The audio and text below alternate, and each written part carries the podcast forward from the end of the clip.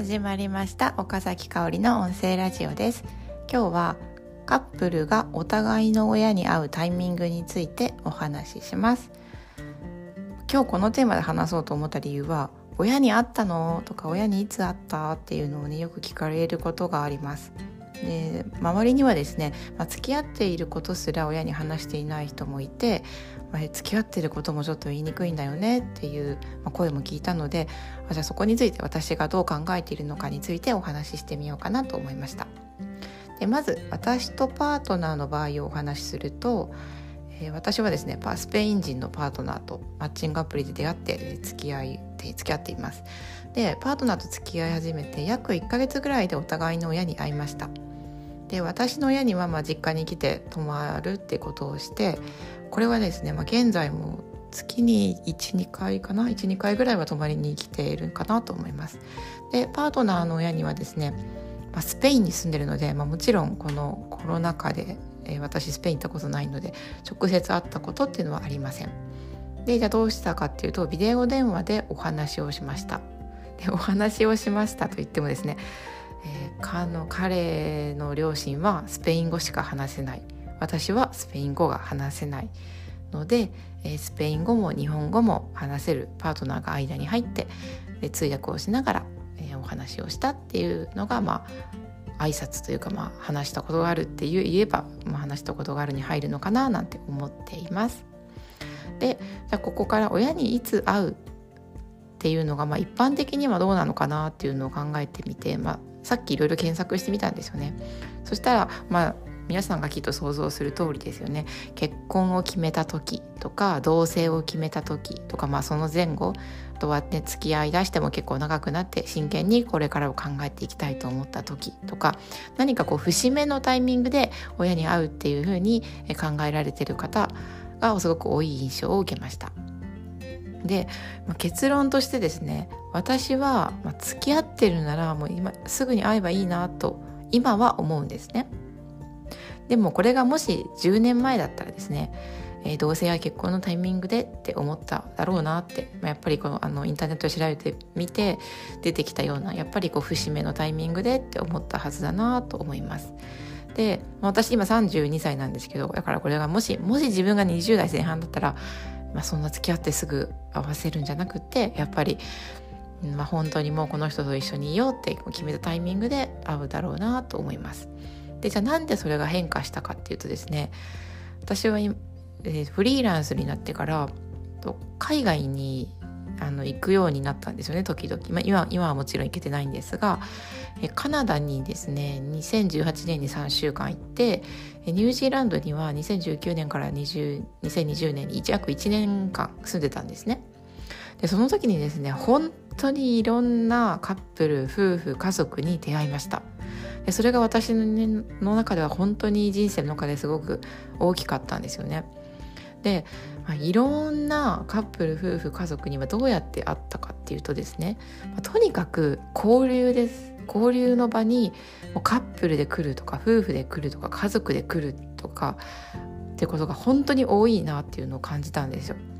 でなんかこうパーティーとかならまだわかるかもしれないんですけどなんかご飯をちょっと食べるっていう時にも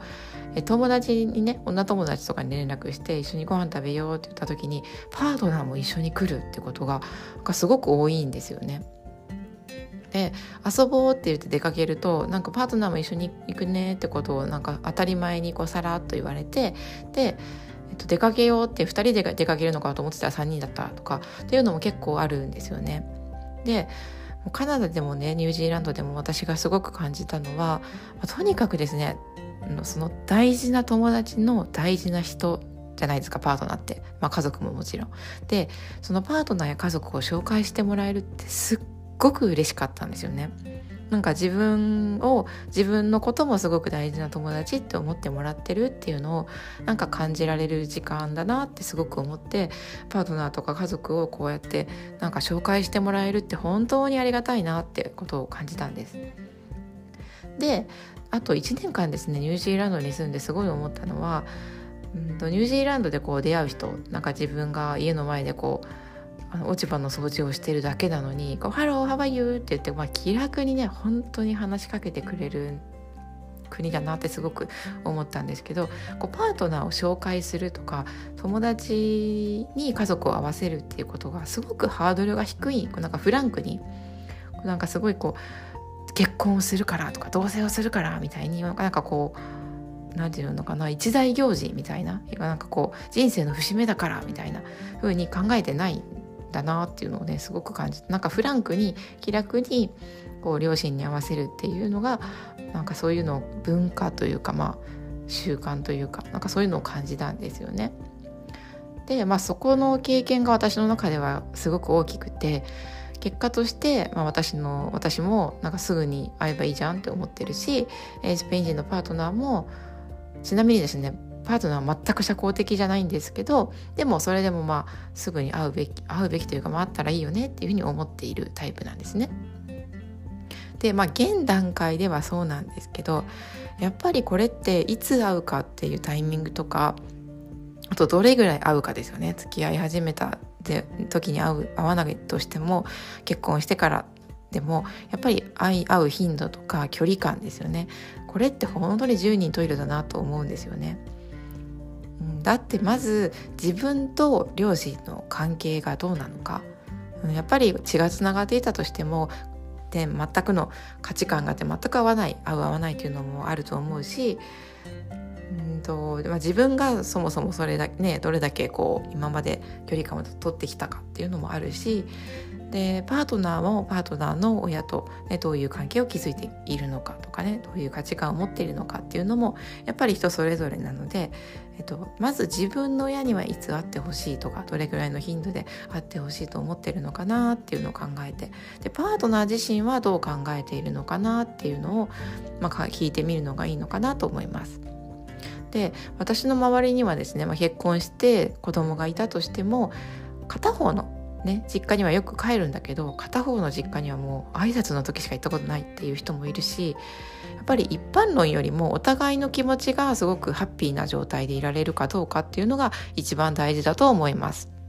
うん、で私は今こう考えるのはやっぱり自分が日本に住んでるからかなっていう気持ちも少しあります。もし自分がスペインに住んでいてパートナーの両親にしょっちゅう会って会ったとしてでもしかしてこう距離感がなんか苦しいなってなることも、まあ、十分に考えられるなと思うんですよね。なのでやっぱり親に会うタイミングとか頻度や距離感っていうのは自分が心地いいかなどうかなパートナーが心地いいかなどうかなっていうのを、話し合っていける関係でいたいななんて思います。ちなみに私はですね、まあ、パートナーに時々聞きますね実家。まあそんな無理やり別に実家に来てって言ってるわけではないので、なんかどうっていうふうに時々聞いたりとか、うん、あのパートナーの両親の話も時々聞きますね。よく聞くようにしています。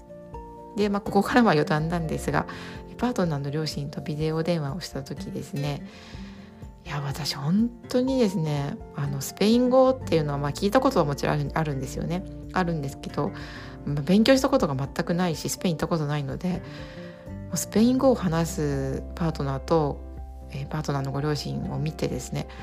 ああこの人たちは本当に海の向こうの知らない国でこう生まれ育って知らない国でこう何て言うかな育って生きてきた人たちなんだなって思ったんですよ。でそういう人とこうやって今はアプリで出会える時代ってすごいなって思ったんですよね。でまあスペイン語の勉強をしたいなと思ったんですけど思っただけで進んでないんですけど、